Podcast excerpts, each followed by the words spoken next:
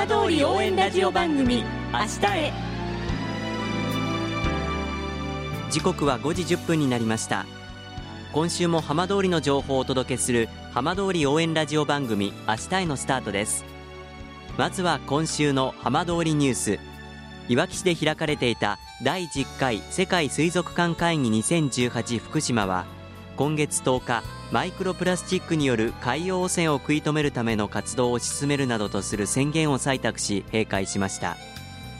宣言には自然と人類の互いの未来のため人類には地球の水環境の生態系を保護する責務があると明記されました。アクアマリン福島の安倍館長は海ばかりでなく山川の自然を保護することが豊かな海を作る。今こそ昔の自然環境に近づけていく縄文回帰の道を歩もうと呼びかけました。世界水族館会議は次回2021年にフランスで開かれます。県教育委員会は相馬農業高校に最新の情報通信技術 ICT を用いる植物工場を2018年度内に整備する方針を固めました。イノベーションコースト構想に携わる人材の育成に向けた学校施設整備の中核事業で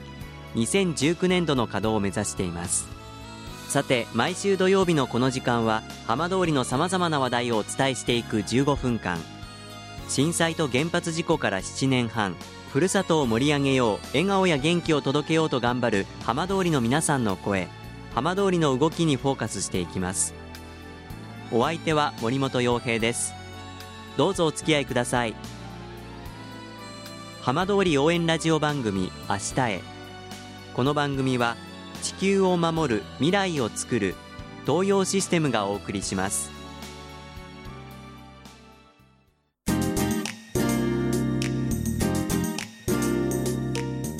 代わっては浜通りの話題やこれから行われるイベントなどを紹介する浜通りピックアップです。さて明日はいよいよ福島駅伝です。その福島駅伝に合同チーム希望福島から出場する桂尾村出身木戸美穂さんに駅伝への思いなどを伺います。木戸さんは高校時代桂尾村チームから兄弟3人で福島駅伝に出た経験も持っています。木戸さんよろしくお願いいたします。はいお願いします。さていよいよ福島駅伝本番が明日に迫ってきました。まあ、これまでいろいろと準備もされてきたと思いますが、どんな気持ちで今日まで過ごされてきたんでしょうか、感謝の気持ちっていうのが一番大きくて福島駅伝に関わることでたくさんの人にお世話になってるなって毎回感じてて苦しい時とか辛い時に支えてくれた人たちや家族が一番なんですけどあとは指導してくれた人がいることとかあと応援してくれる地域の人たちがいることとか本当大会運営のために頑張ってくれてる関係者もたくさんいることとか本当たくさんの応援や努力の支えがあって本当これまで練習も頑張ってこれたので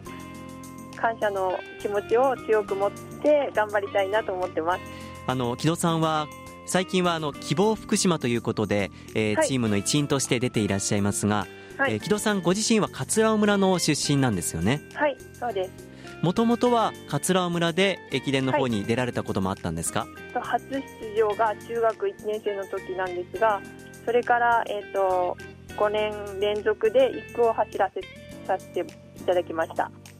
中学生から高校生にかけて出られたということですが、はい。はい、当時のことを思い出してみてえ当時はどうでしたか？駅伝に対する取り組み方だったり駅伝を走った時の気持ちって、はい、今思い出すとどんな感じでしたか？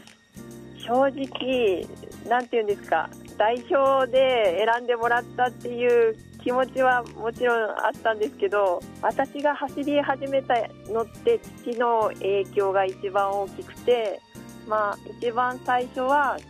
小学生の頃とかに父と一緒にこう家の近くを一緒にランニングしたりっていうのが本当の走るきっかけで、まあ、それから本当に一番喜んでくれていたのは父なのでもう福島駅伝は必ず父がこう応援に駆けつけてくれてだから本当に父が笑顔になるのが嬉しくて走っていたって感じですかね。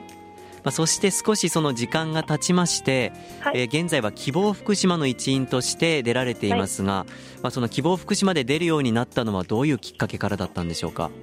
えー、とまず桂尾村のあの先輩自分が学生時代走ってたことを知ってる先輩からこういう希望福島っていうチームがあるんだよっていうことで声かけいただいたんですね。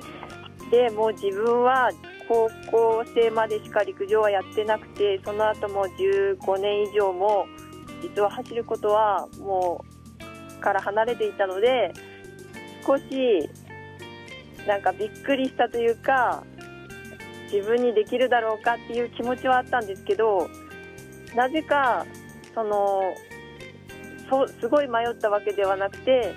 自分ですごい走りたいなっていう気持ちがすごくすぐ思ってで今思うとやっぱり震災があってなんかその時に自分は村のために何かできないかなとかそういうことはいろいろこう心の中でモヤモヤしてたんですけど、ええ、結局なんか自分にできることが見つけられなくてでもなんかそのモヤモヤした気持ちがあったことがあったからそのなんかその福島駅伝で走らないかって声かけてもらった時になんか自分にできることは走ることなんじゃないかってこう気づかされたっていうかここで自分が走ることで何か地域に与えられるものがあるんじゃないかっていうことでもうなんか無謀な挑戦だなとは思ったんですけど挑戦してみようっていう気持ちになりました。希望福島のチームで出られているのは今回明日出れば4回目ということになりますよね。はいそうです。最初に希望福島で走った時はどんな感じでしたか？最初はもう久しぶりですごく緊張したんですけどなんかこうスタートしたらもう美穂頑張れとか自分の名前を呼んで応援してくれる人の声とかがたくさんあったりあとは本当久しぶりに父がこう出ることが決まった時に見せてくれた笑顔が本当になんかその自分が陸上やってた時代の学生時代の父の笑顔を思い出したり本当すごく懐かしい気持ちになりました。明日の本番今年はどんな走りでどんな皆さんに気持ちを届けたいですか？チームに貢献できる精一杯の走りをしたいっていうのとあとはたくさんの方々にお世話になったたくさんの方々に恩返しできるような元気を与えれるような走りがしたいっていうのとあとは自分の娘が娘の今の夢が福島駅伝に出ることっていう夢があって、ええ、自分の走りを見てこれからの子どもたちが何かあ私も福島駅伝で走ってみたいなとかそういうふうに思ってもらえるような走りをして本当福島駅伝はすごく素晴らしくていろんなものが学べる場所だと思うのでたくさんこれからを担う子どもたちに本当福島駅伝の経験をしてもらいたいなって思います。ランナーとしてのたすきがお母さんからあのお子さんへ伝わる時がいつかつながる時が来るかもしれないと。はいそうですぜひつなげていってあの今年もね精一杯の走りをね期待していますのではいありがとうございます。明日頑張ってください、はい、はい、ありがとうございます。どうもありがとうございました。はい頑張ります。ありがとうございます。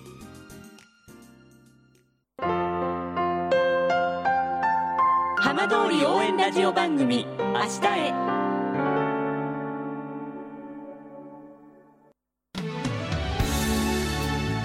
浜通りの情報をたっぷりでお送りしてきました浜通り応援ラジオ番組明日へ来週のこの時間もどうぞお楽しみにこの番組は地球を守る未来をつくる東洋システムがお送りしました。